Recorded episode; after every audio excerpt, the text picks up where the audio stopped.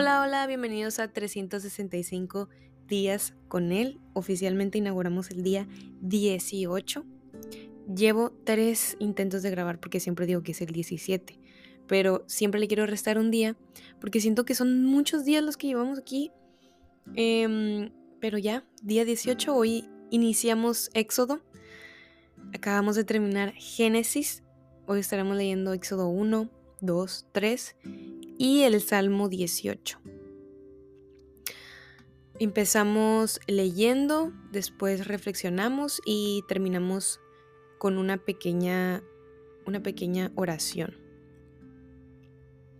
Empezamos con Éxodo 1.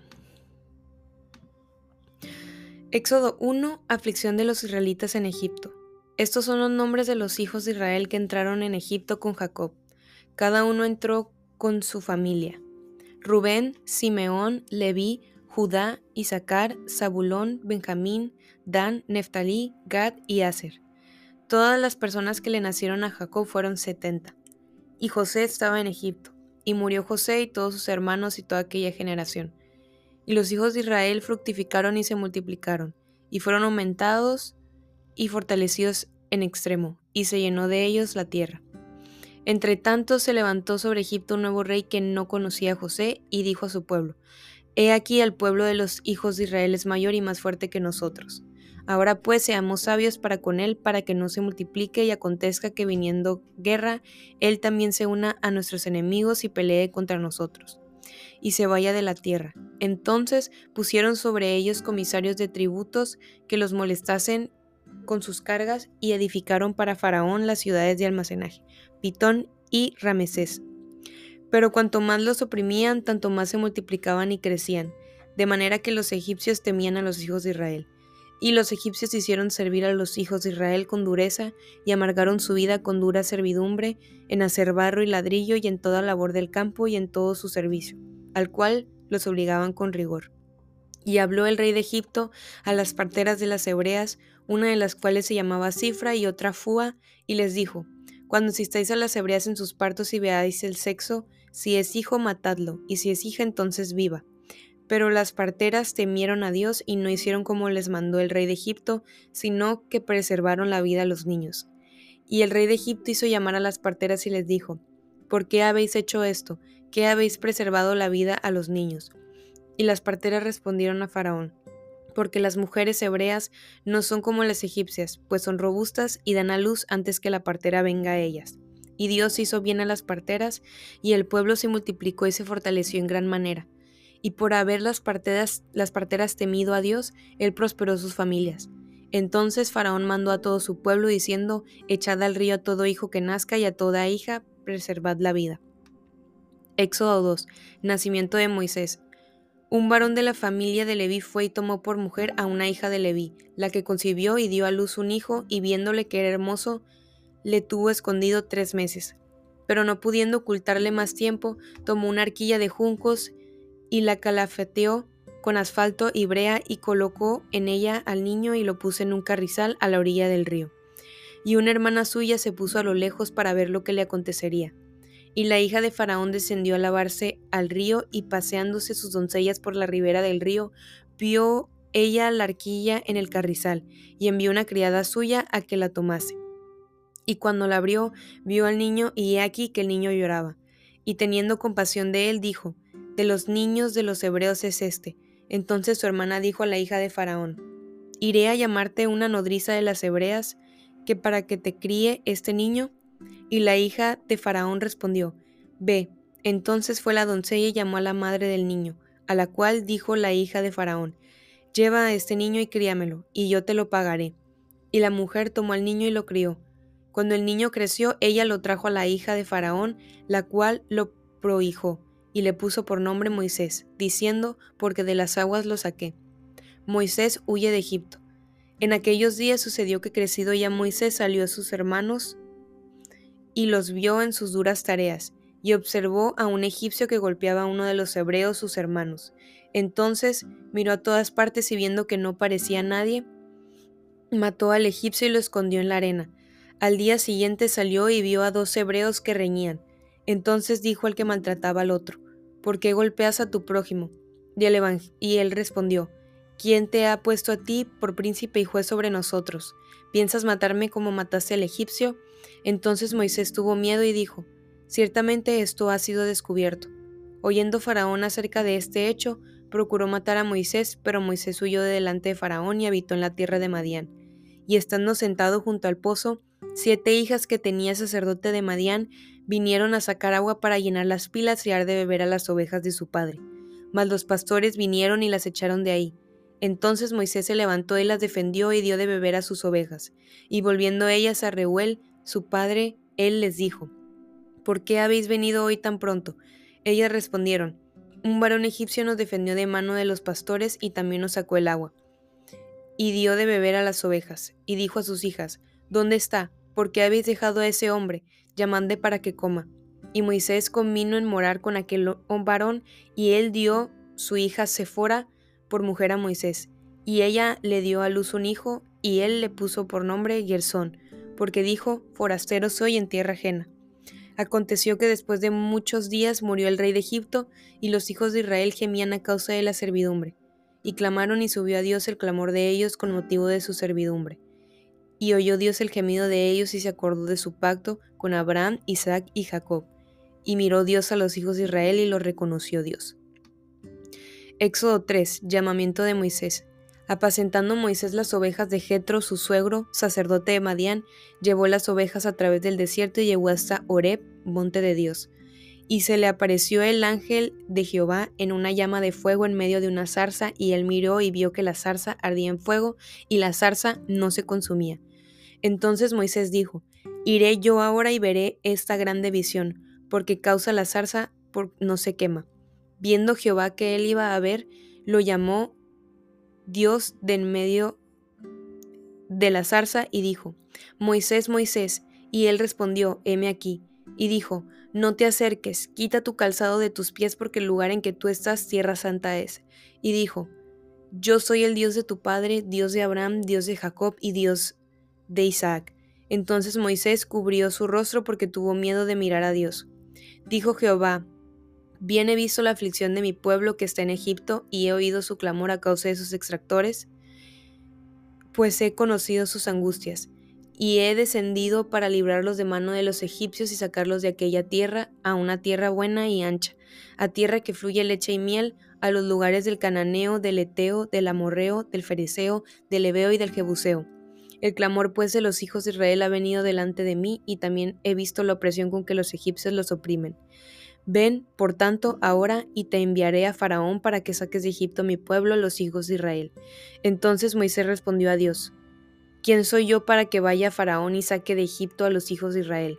Y él respondió, Ve porque yo estaré contigo, y esto te será por señal de que yo te he enviado. Cuando hayas sacado de Egipto al pueblo, serviréis a Dios sobre este monte. Dijo Moisés a Dios, He aquí que llego yo a los hijos de Israel, y les digo, el Dios de vuestros padres me ha enviado a vosotros. Si ellos me preguntaren, ¿cuál es su nombre? ¿Qué les responderé? Respondió Dios a Moisés, Yo soy el que soy. Y dijo, Así dirás a los hijos de Israel, Yo soy, me envió a vosotros. Además dijo Dios a Moisés, Así dirás a los hijos de Israel, Jehová, el Dios de vuestros padres, el Dios de Abraham, Dios de Isaac y Dios de Jacob, me ha enviado a vosotros. Este es mi nombre para siempre, con él se me recordará por todos los siglos. Ve y reúna a los ancianos de Israel y diles, Jehová, el Dios de vuestros padres, el Dios de Abraham, de Isaac y de Jacob, me apareció diciendo, En verdad os he visitado y he visto lo que se os hace en Egipto. Y he dicho, yo os sacaré de la aflicción de Egipto a la tierra del cananeo, del eteo, del amorreo, del fereceo, del ebeo y del jebuseo, a una tierra que fluye leche y miel. Y oirán tu voz e irás tú y los ancianos de Israel al rey de Egipto y les diréis, Jehová, el Dios de los hebreos, nos ha encontrado. Por tanto, nosotros iremos ahora camino de tres días por el desierto, para que ofrezcamos sacrificios a Jehová nuestro Dios. Mas yo sé que el rey de Egipto no os dejará ir sino por mano fuerte. Pero yo extenderé mi mano y heriré a Egipto con todas mis maravillas que haré en él. Y entonces os dejará ir.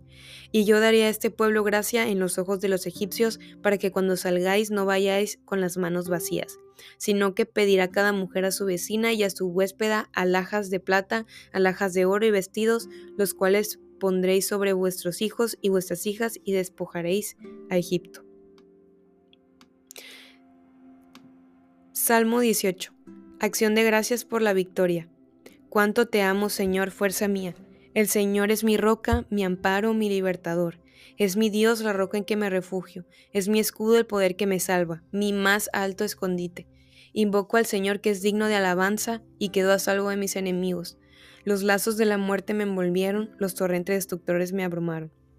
Los lazos del sepulcro me enredaron, las redes de la muerte me atraparon. En mi angustia invoqué al Señor, clamé a mi Dios por ayuda, Él me escuchó desde su templo, mi clamor llegó a sus oídos. La tierra tembló, se estremeció, se sacudieron los cimientos de los montes, temblaron a causa de su enojo. Por la nariz echaba humo, por la boca fuego consumidor, lanzaba carbones encendidos. Rasgando el cielo descendió pisando sobre oscuros nubarrones. Montando sobre un querubín, surcó los cielos y se remontó sobre las alas del viento. De las tinieblas y los oscuros nubarrones hizo su escondite, una tienda que lo rodeaba. De su radiante presencia brotaron nubes, granizos y carbones encendidos. En el cielo, entre granizos y carbones encendidos, se oyó el trueno del Señor. Resonó la voz del Altísimo. Lanzó sus flechas y dispersó a los enemigos con relámpagos, los desconcertó. A causa de tu represión, oh Señor, y por el resoplido de tu enojo, las cuencas del mar quedaron a la vista, al descubierto quedaron los cimientos de la tierra. Extendiendo su mano desde lo alto, tomó la mía y me sacó del mar profundo. Me libró de mi enemigo poderoso, de aquellos que me odiaban y eran más fuertes que yo. En el día de mi desgracia me salieron al encuentro, pero mi apoyo fue el Señor. Me sacó a un amplio espacio, me libró porque se agradó de mí. El Señor me ha pagado conforme a mi justicia, me ha premiado conforme a la limpieza de mis manos. He guardado los caminos del Señor y no he cometido el error de alejarme de mi Dios. Presentes tengo todas sus leyes, no me he alejado de sus estatutos. He sido íntegro ante Él y me he abstenido de pecar. El Señor me ha recompensado conforme a mi justicia, conforme a la limpieza de mis manos ante sus ojos. Tú eres fiel con quien es fiel e íntegro con quien es íntegro. Sincero eres con quien es sincero, pero sagaz con el que es tramposo. Tú das la victoria a los humildes, pero humillas a los altivos. Tú, Señor, mantienes mi lámpara encendida. Tú, Dios mío, iluminan mis tinieblas. Con tu apoyo me lanzaré contra un ejército, contigo, Dios mío, podría saltar murallas. El camino de Dios es perfecto, la palabra del Señor es intachable, escuda es Dios a los que se refugian en él. Pues, ¿quién es Dios sino el Señor? ¿Quién es la roca sino nuestro Dios? Es Él quien me arma de valor y hace perfecto mi camino. Da a mis pies la ligereza del venado y me mantiene firme en las alturas. Adiestra mis manos para la batalla y mis brazos para tensar un arco de bronce. Tú me cobres con el escudo de tu salvación y con tu diestra me sostienes. Tu ayuda me ha hecho prosperar. Has despejado el paso de mi camino para que mis tobillos no se tuerzan. Perseguí a mis enemigos, les di alcance y no retrocedí hasta verlos aniquilados. Los aplasté, ya no pudieron levantarse, cayeron debajo de mis pies. Tú me armaste de valor para el combate, doblegaste ante mí a los rebeldes. Hiciste retroceder a mis enemigos y así exterminé a los que me odiaban. Pedían ayuda y no hubo quien los salvara. Al Señor clamaron, pero no respondió. Los desmenucé, parecían polvo disperso por el viento, los pisoteé como al lodo de las calles. Me has librado de los conflictos con el pueblo, me has puesto por líder de las naciones. Me sirve gente que yo no conocía. Apenas me oyen, me obedecen. Son extranjeros y me rinden homenaje. Esos extraños se descorazonan y temblando salen de sus refugios. El Señor vive, alabado sea mi roca, exaltado sea el Dios de mi salvación. Él es el Dios que me vindica, el que pone los pueblos a mis pies. Tú me libras de mis enemigos, me exaltas por encima de mis adversarios, me salvas de los hombres violentos. Por eso, Señor, te alabo entre las naciones y canto salvos a tu nombre. Él da grandes victorias a su rey, a su ungido David y a sus descendientes les muestra por siempre su gran amor. Y aquí se termina la lectura del día de hoy. Hoy sí. Traía una tosecilla rara.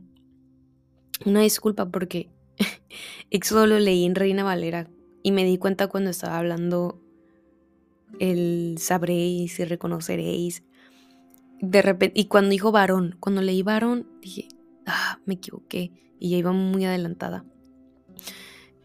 E, es que de hecho estoy leyendo la nueva versión internacional aquí en el podcast, pero yo en lo personal estoy leyendo La Reina Valera y la comparo con la nueva versión internacional.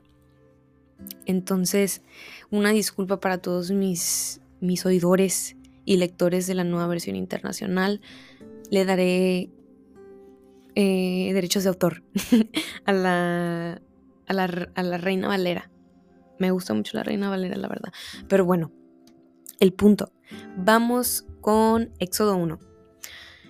De, primero leemos que, efectivamente se multiplicaron y fructificaron em, las... Ay, quiero ver específicamente la palabra. Ok. Vemos, ajá, que los hijos de Israel fructificaron y se multiplicaron, como Dios le prometió a Israel, a Jacob. O sea, podemos saber, Dios es fiel y cumple sus promesas.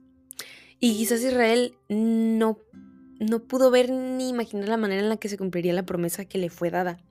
Pero confió y caminó en el Señor. ¿Le costó? Sí, y lo pudimos ver. Fue algo que le costó.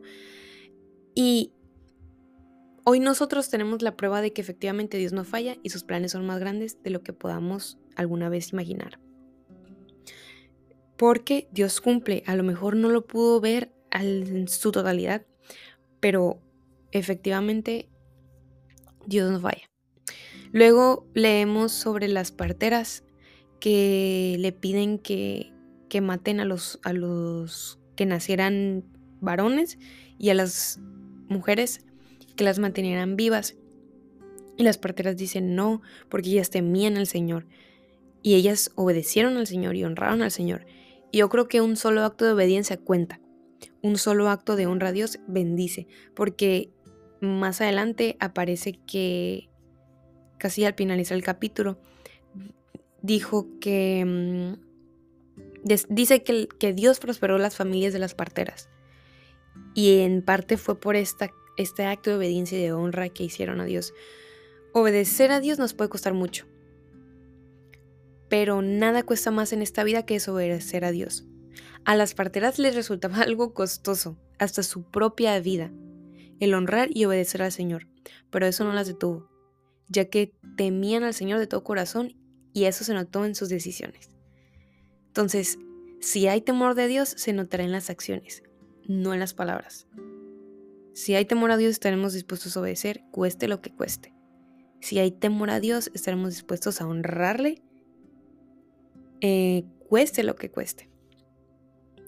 Ahora en Éxodo 2, miramos que Moisés asesina a, mm, al egipcio porque estaba pues abusando em, de, y maltratando a uno de sus hermanos, o sea, hebreos.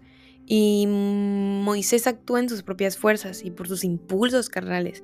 Y era válido lo que sentía.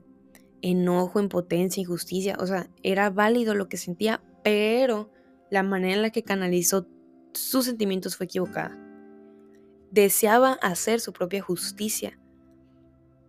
Entonces, por ahí con respecto a eso. Y después cuando, cuando sale que, que Dios había eh, escuchado el clamor del pueblo y había sentido compasión, si no mal recuerdo era la palabra. Pero no me quiero equivocar. Que no haya sido esa palabra. Pero dice que... Ok. No, solamente dice que em, Dios escuchó el clamor de ellos y oyó el gemido de ellos, se acordó de ellos. Entonces, yo creo que eso resuena hoy para ti y para mí. Dios escucha el clamor de sus hijos. Dios no pasa por alto el sufrimiento de su pueblo. Y como te digo, este versículo resuena en mi corazón y resuena en nuestros corazones y me hace pensar en la ternura del corazón de Dios y en cómo ese mismo Dios que yo el que mido de su pueblo hace miles de años, hoy escucha el sollozo de cada uno de sus hijos y los toma en cuenta. Dios actuaría a favor de su pueblo a su tiempo. Dios actúa a favor de nosotros hoy. Dios conoce nuestras situaciones, nuestras carencias, nuestros dolores, nuestro llanto por las noches. Él cuenta las lágrimas que se derraman en nuestra almohada y cuenta cada uno de las heridas de nuestros corazones. Y Él actuará.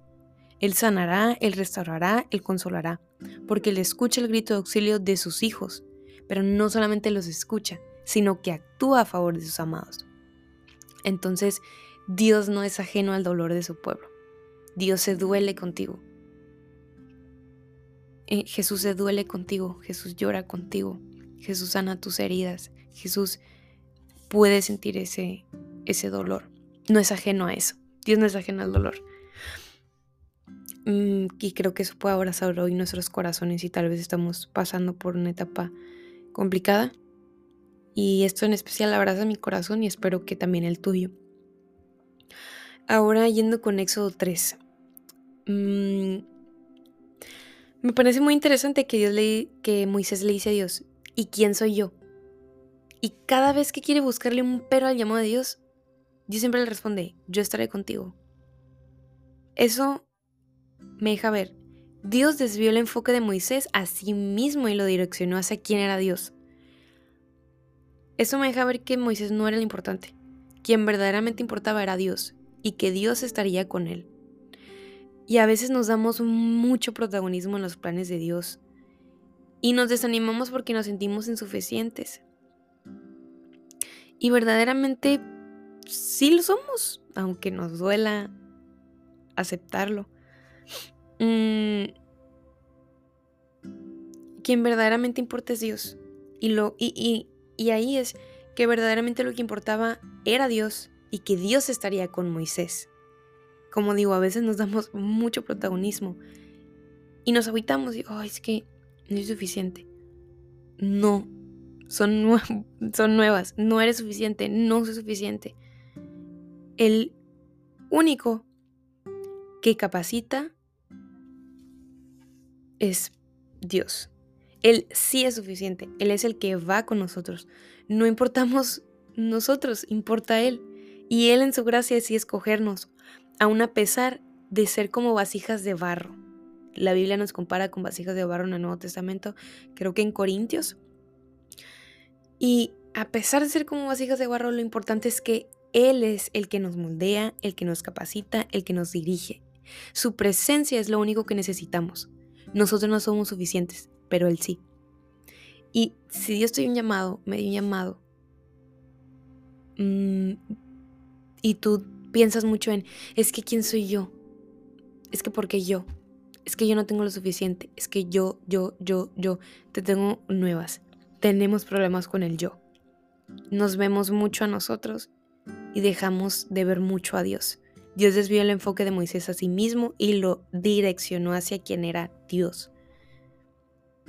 Debemos de voltear nuestra mirada, quitarla de nosotros mismos y ponerla en Dios porque Él es el único suficiente, Él es el que capacita y Él es el que se encarga de todo al final.